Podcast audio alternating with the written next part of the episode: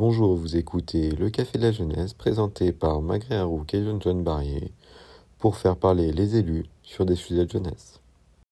Bonjour, euh, voici donc une interview sur le projet de fracture de la jeunesse et du monde politique et nous avons Madame la secrétaire d'État auprès du ministre de l'Éducation nationale et de la jeunesse et des sports chargée de la jeunesse et de l'engagement. Bonjour. Nous allons donc euh, vous poser plusieurs questions, tout d'abord sur le sujet de l'abstention. La jeunesse d'aujourd'hui, loin d'être désintéressée des questions contemporaines qui font débat au sein de la vie publique et politique du pays, préfère les marches et manifestations, les signatures que des signatures de pétitions en ligne, les engagements associatifs et caritatifs plutôt que la participation aux urnes. Cela est en effet un contraste frappant. Il montre donc que la raison de l'abstention des jeunes ne réside ni en leur manque d'information, ni en leur manque d'intérêt. À votre avis, quelle est la véritable raison? Serait-ce un manque de confiance envers les dirigeants, un sentiment que la classe politique actuelle ne représente pas, ou qu'il serait inutile de voter? Je crois que ce paradoxe euh, n'est pas euh, immuable. Ça veut dire qu'on n'est pas condamné à le subir. C'est un paradoxe qui pose le fait qu'on a une jeunesse qui est hyper engagée, sauf que ces, ces engagements aujourd'hui ne se complètent pas et ne viennent pas euh, compléter une expression démocratique. Moi, mon job, c'est de réconcilier les deux. De réconcilier l'expression démocratique par le vote et donc lutter contre l'abstention, tout en favorisant ces engagements qui, sont, qui existent aujourd'hui. Quand on rejoint euh, un mouvement politique, quand on rejoint une association, quand on rejoint euh, un mouvement même international, une marche, une pétition, alors on est dans un acte de mobilisation, on est dans un acte de citoyenneté ça ne s'oppose pas avec vote. Il y a plusieurs enjeux. Le premier, c'est que je crois qu'il faut remettre au cœur de notre vie démocratique l'efficacité de l'action politique. Moi, ce que j'entends, c'est des jeunes qui me disent ben, finalement, j'ai plus d'efficacité, plus immédiate par mon action que par votre action. Sauf qu'en réalité, la vie politique, l'engagement, la responsabilité politique, c'est une action immédiate quand il y a des urgences. C'est la préparation à moyen terme du pays et aussi une préparation à long terme. Quand on investit dans l'éducation, alors on permet de lutter contre euh, aujourd'hui le réchauffement climatique et les comportements, par exemple, de gaspillage alimentaire. Quand euh, on investit dans l'industrie, eh bien, on transforme notre manière de produire. Alors effectivement, l'impact n'est pas immédiat, il y a moyen terme, mais s'il n'y a pas de moyen terme, alors une action de court terme n'est rien d'autre qu'une journée sans train. Bien sûr. Alors, vous avez pris position contre l'élargissement du droit de vote à 16 ans, euh, puisque ce ne serait pas la solution au problème d'abstention des jeunes lors des élections. Vous soutenez qu'il faut au contraire se focaliser à réconcilier dans un premier temps les jeunes qui disposent déjà du droit de vote mais ne l'utilisent pas. À votre avis, le vote électronique serait-il un outil utile à cet effet ou passe-t-il à côté du cœur du problème en simplifiant uniquement le souci technique de la pratique du vote sans vraiment inciter les jeunes à avoir l'intention de voter? Très bonne question quand euh, je dis euh, vote à 16 ans n'est pas une baguette magique pour lutter contre l'abstention, c'est vrai. Parce que quand je vois des jeunes de 16 ans, ils me disent pas, moi j'ai envie d'aller voter euh, tout feu, tout flamme. C'est pas vrai. Je comprends pas, c'est quoi la vie politique, c'est quoi l'identité des partis, comment fonctionnent nos institutions? Et je vois surtout des jeunes entre 18 et 25 ans qui ont le droit de voter, qui ont même le devoir de voter, qui ne le font pas.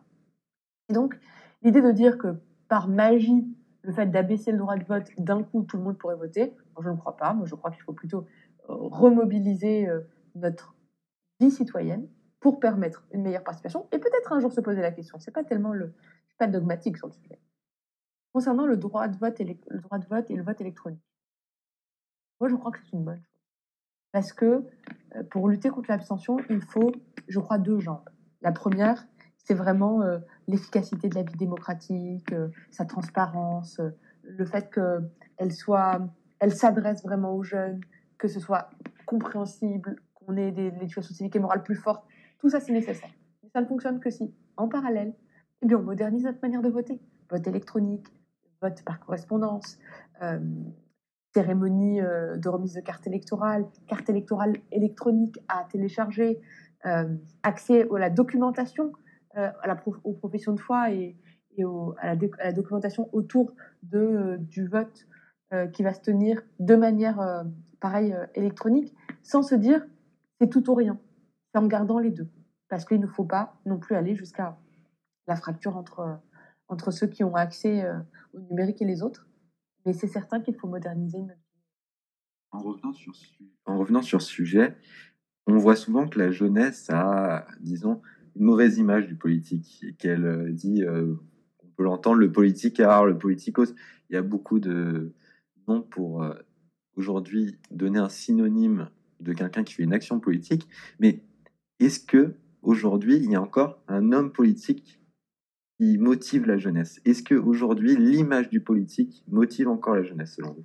Je crois que le président de la République est un président jeune, et hyper dynamique. C'est celui qui, a, qui a le, la meilleure opinion chez les jeunes de 18 à 25 ans, depuis plus de 5 ans maintenant. Euh, donc des, des, responsables politiques qui motivent la jeunesse, bien sûr, mais au-delà de même l'homme providentiel, celui qui, euh, par sa simple personne, a tiré toutes les confiances, moi je crois aux actes. Et les preuves, c'est quoi? C'est qu'aujourd'hui, on a des responsables politiques euh, moi, j'ai 32 ans, Gabriel Attal à peine, Bénédicte Perrol qui est une députée, je pense à Marie Lebec, je pense à, à plein de jeunes de même d'autres mouvements politiques que le nôtre, hein, euh, euh, même si on les combat. Mais je pense à Jordan Bardella, euh, je pense à, Adrien Quatennens, je pense évidemment à toute une génération entre, allez, quelque chose près, entre 25 et 35 ans, qui aujourd'hui sont des responsables politiques de notre pays. Et je pense que c'est plutôt en regardant la jeunesse se saisir elle-même de la vie politique qu'on la transforme. Donc, j'ai plutôt la conviction que pour avoir une démocratie en bonne santé, une jeunesse qui, y croit, il faut déjà arrêter de dire que, l'engagement politique est un gros mot. Il est vissé. Pas du tout. L'engagement politique, eh c'est du bénévolat pour une grande majorité des gens. Surtout ça. Quand on s'engage euh, dans un parti ou dans une association, d'ailleurs, les partis politiques sont des associations, on le fait euh, avec juste l'espoir de participer à l'intérêt général, de défendre des idées, ce qu'on pense juste, et parfois, euh, eh bien, de, par son action, de le rendre possible. Et rien d'autre que ça.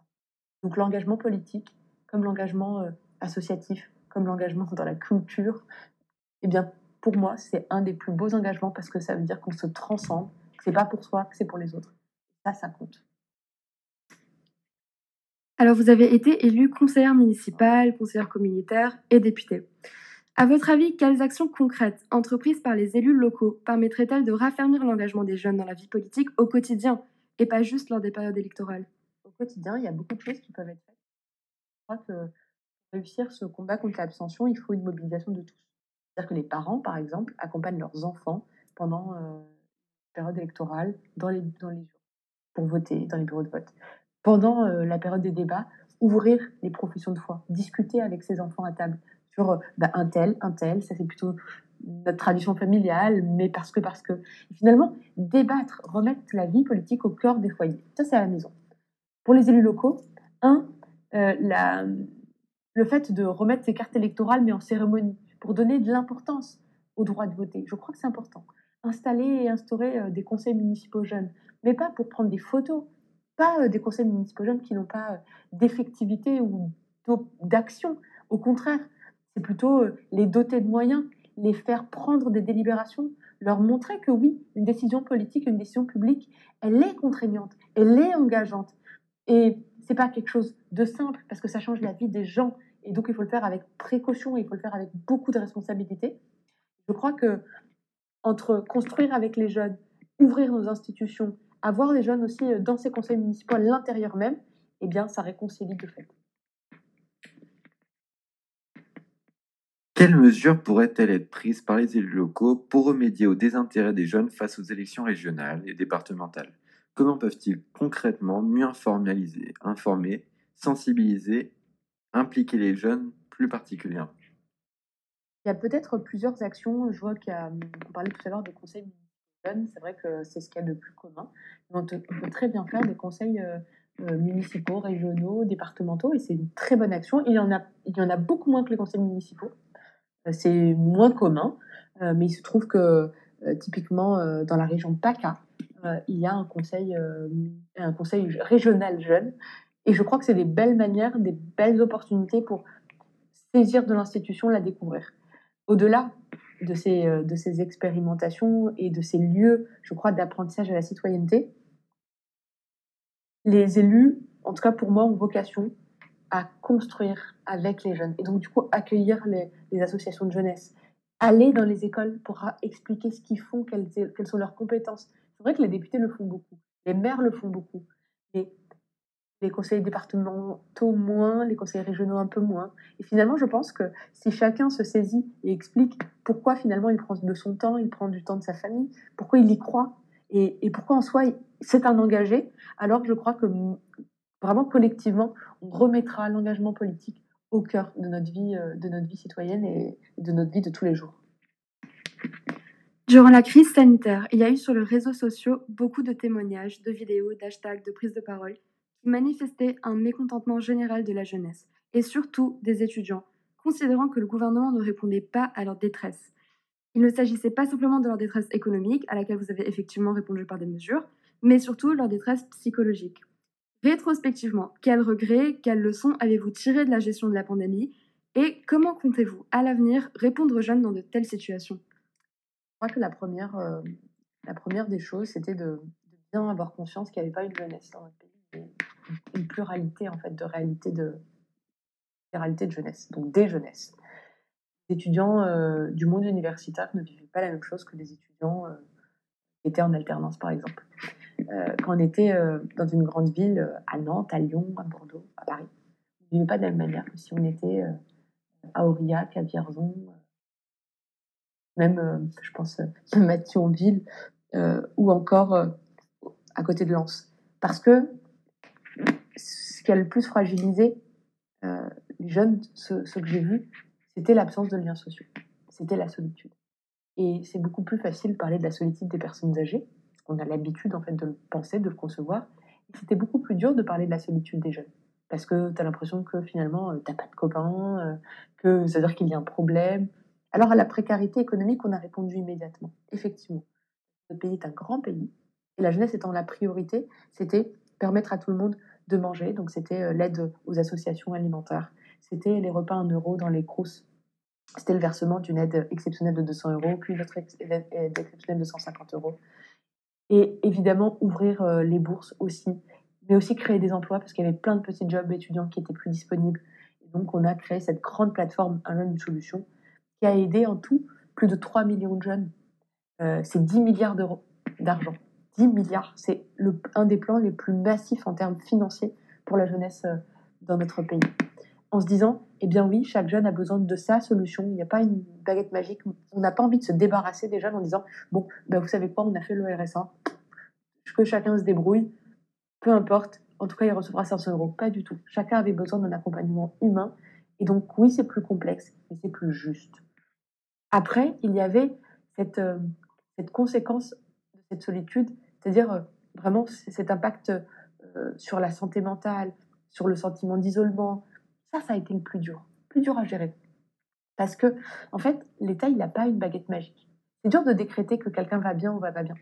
Et, et c'est même dur de, le, de, le, de, le, de le dire et de, de créer cette expression chez les jeunes.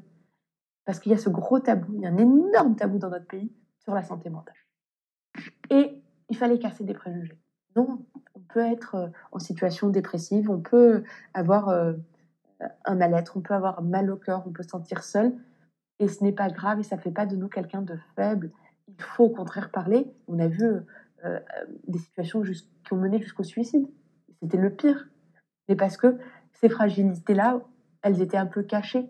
donc ce qu'on a voulu faire, c'est casser ce tabou d'abord et, et d'assumer le fait que l'État, il n'avait pas de baguette magique, c'est-à-dire qu'il fallait une mobilisation de tous. Donc on a fait quoi? On a aidé les associations qui mettaient en place euh, des cellules d'écoute, qui créaient de la solidarité entre les jeunes pour qu'ils ne restent pas tout seuls.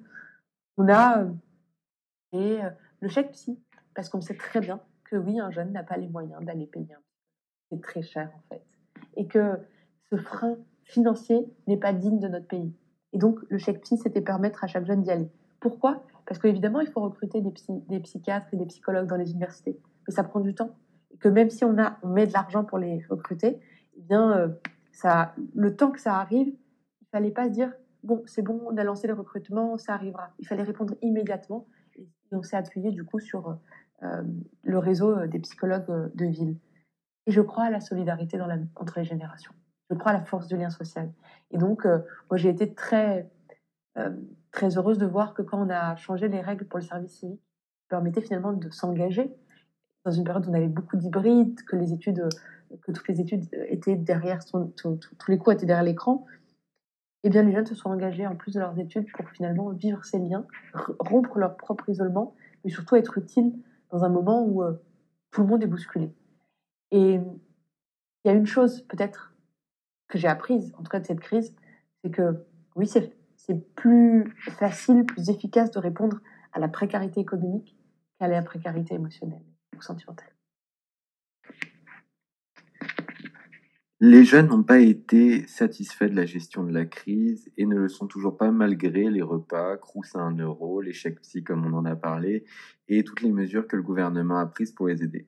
Pensez-vous que c'est parce qu'ils ne se sentent pas écoutés dans leurs revendications, pas impliqués dans la prise de décision Pensez-vous que si le gouvernement, voyant l'insatisfaction et la détresse régnante, avait consulté la jeunesse, et surtout la jeunesse estudiantine, sur les mesures à prendre, il aurait eu plus de légitimité et d'efficience? Vous savez, la jeunesse, euh, encore une fois, elle n'est pas euh, uniforme. Hein. Il y a des jeunesses. Et quand j'entends euh, elle n'est pas satisfaite, je ne suis pas en accord pas en accord parce que allez dire aux 3 millions de jeunes qui ont bénéficié du plan Jeune Solution que finalement ils ne sont pas satisfaits. Dites-leur, demandez-leur s'ils avaient perdu leur job, s'ils n'avaient pas eu d'alternance. Demandez-leur s'ils n'avaient pas eu leur formation payée par le plan Jeune Solution, s'ils sont satisfaits ou pas. Moi, ce que je vois, c'est qu'il y a un discours, effectivement, d'organisation de jeunesse. Ça, c'est vrai. Ils disent, euh, par exemple, euh, on aurait pu faire plus, on aurait pu faire différemment. Mais ces mêmes organisations de jeunesse, les a reçus, on a travaillé avec eux, on a consulté. Tu peux t'améliorer, bien sûr, toujours. Évidemment on peut s'améliorer. Mais je crois que c'est bien facile euh, de dire qu'il y a une insatisfaction générale. Je ne la vois pas. Je vois qu'il y a des choses qui peuvent être encore améliorées, bien sûr. On le voit sur le logement. On le voit sur les questions de mobilité, c'est vrai. Euh, on le voit aussi sur, euh, finalement, cette priorité donnée aujourd'hui aux jeunes pour se faire vacciner, pour se protéger. Tout ça, je le vois, je l'entends et je comprends euh, aussi le ras-le-bol, la fatigue. Pas de discothèque parce qu'il y a une nouvelle crise épidémique. On a des difficultés encore qui courent. Mais peut-être que tout n'est pas parfait, mais tout n'est pas si morose. Dans le contexte très spécial de la pandémie, beaucoup ont considéré que les associations de jeunesse et les associations étudiantes furent celles qui répondirent en premier et le plus rapidement aux besoins des jeunes. Plus généralement, ce sont aussi les associations qui bénéficient de la plus grande proximité avec les jeunes et jouent un rôle relativement important dans leur immersion au sein de la vie politique. Aujourd'hui, que faites-vous pour appuyer ces associations et que peuvent-elles faire pour vous? En fait, on travaille au quotidien ensemble, puisque ces associations sont euh, en fait représentatives de jeunesse, euh, que ce soit dans le Forum français de la jeunesse, que ce soit dans le Conseil d'orientation de la jeunesse, le fameux COGE, que ce soit même de structures comme le HCDA, donc le Haut Conseil à la vie associative. Euh, ces mouvements de jeunesse sont partie prenante en fait de notre vie démocratique. Mais moi, je crois, et c'est aussi important, qu'il y a des temps de construction avec des organisations de jeunesse, et puis il y a des temps de rencontre directe avec les jeunes eux-mêmes. Euh, parce que c'est important de compléter, de voir quelles sont euh, les remontées directes et comme je fais avec les organisations de jeunesse, je fais aussi en direct avec les jeunes dans les déplacements que je fais. J'ai fait plus de 100 déplacements et des échanges francs. C'est essentiel, c'est même très important. Maintenant, euh, moi, ce que je pense utile et nécessaire, c'est aussi de remobiliser euh, l'expression démocratique dans les mouvements syndicaux de jeunesse. On voit, euh, on parle beaucoup de l'abstention dans la vie électorale démocratique des élections de notre pays, mais quand on regarde le taux de participation les élections euh, universitaires, syndicales, bah, c'est effrayant en fait. C'est effrayant. Et donc moi, mon job, c'est finalement de recréer de la confiance dans toute notre vie démocratique. Que les jeunes, eh bien oui, vont élire des responsables syndicaux euh, à l'université. Peut-être les challenge aussi. pour qu'on ne soit pas dans des, parfois des paroles qui sont, euh, euh, qui sont caricaturales. Euh, je crois que dans des moments où il y a des pandémies aussi fortes, tout le monde devrait se demander ce qu'il peut faire pour l'autre. Tout le monde devrait demander ce qu'il pourrait faire pour la jeunesse. Et pas spécialement à aller chercher la contradiction ou l'opposition.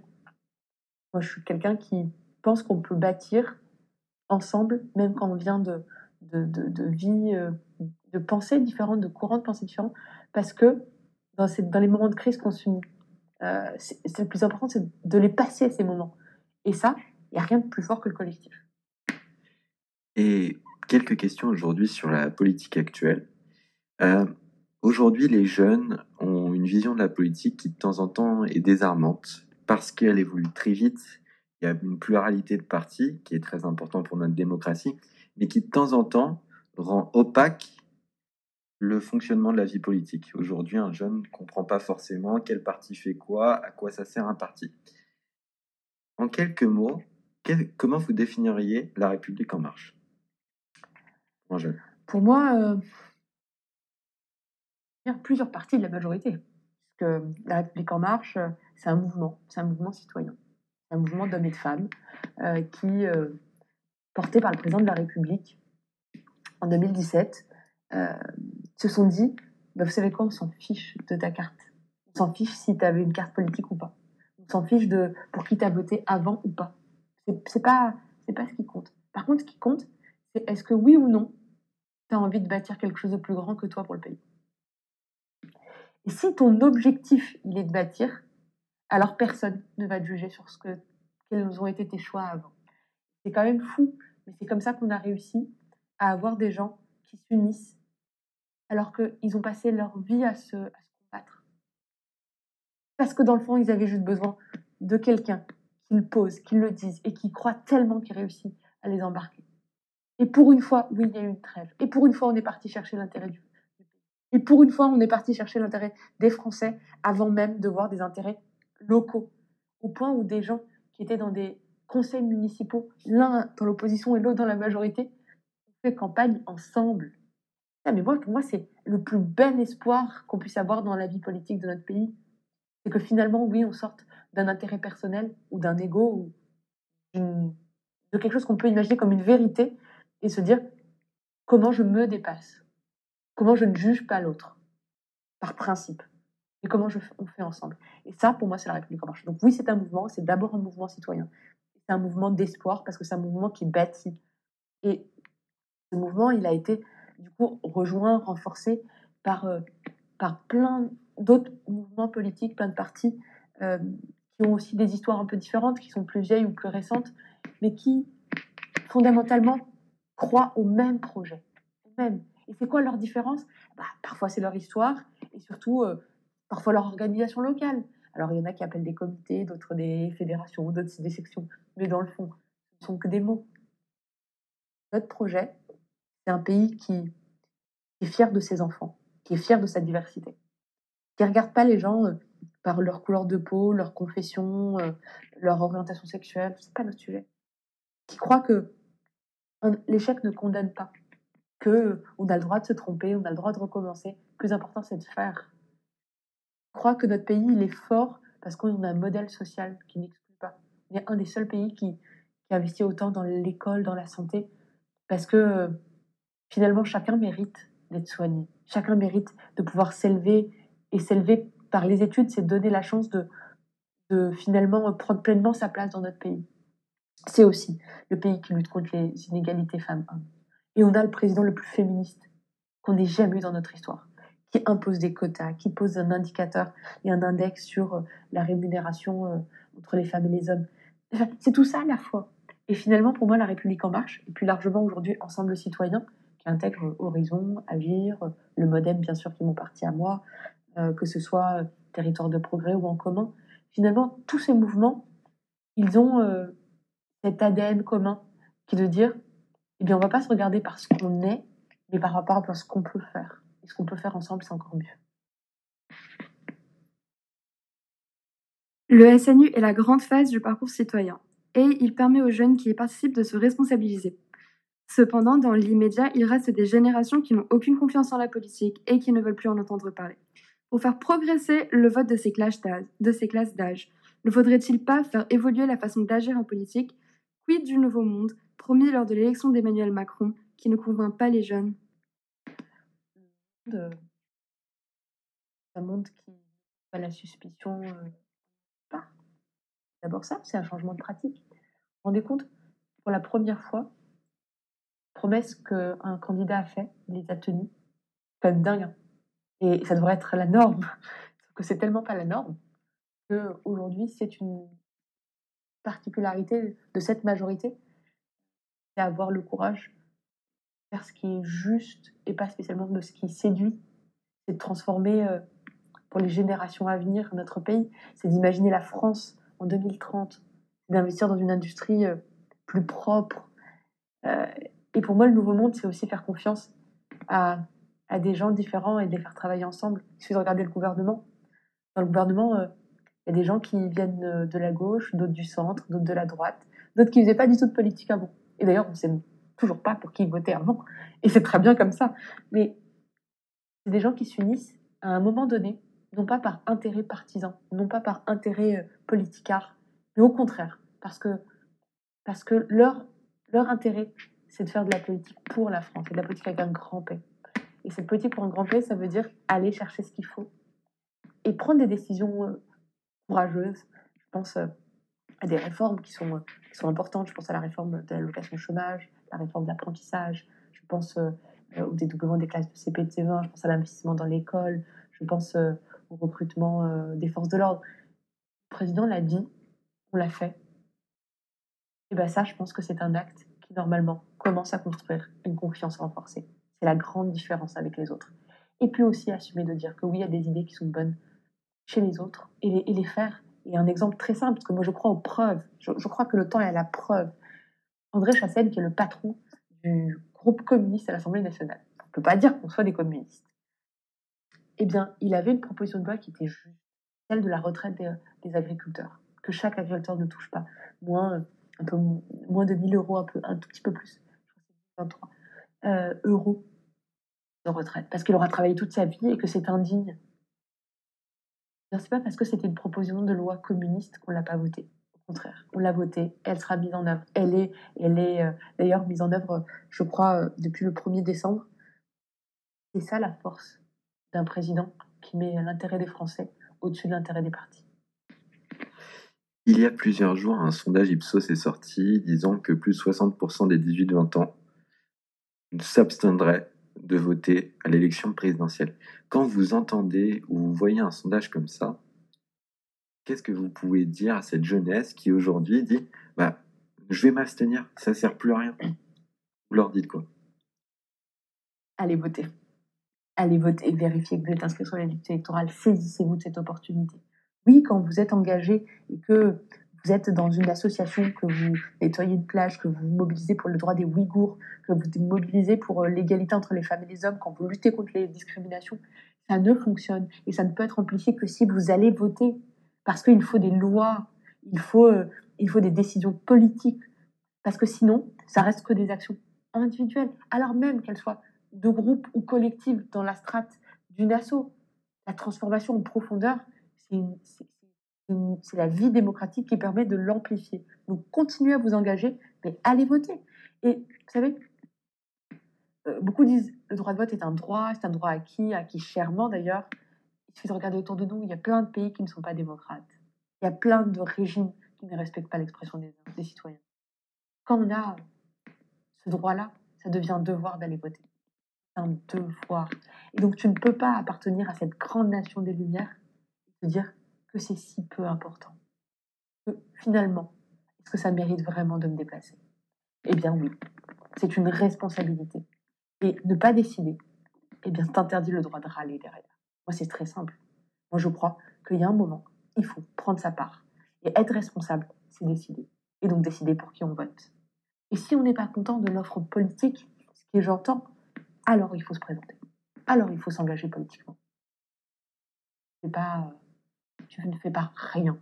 Tu appartiens à un collectif. Ce collectif, c'est la grande nation française. Et dans cette grande nation, chacun a sa part. Et l'expression démocratique est une part importante, mais une part nécessaire. Et pour conclure cette interview très intéressante, nous vous remercions. Un dernier mot, peut-être à adresser à la jeunesse qui nous écoute à travers cette interview pour les élections. Vous leur dites quoi? Un dernier mot. Allez voter. Allez voter, ayez l'audace. L'audace de vous saisir de chacune des, opportunités.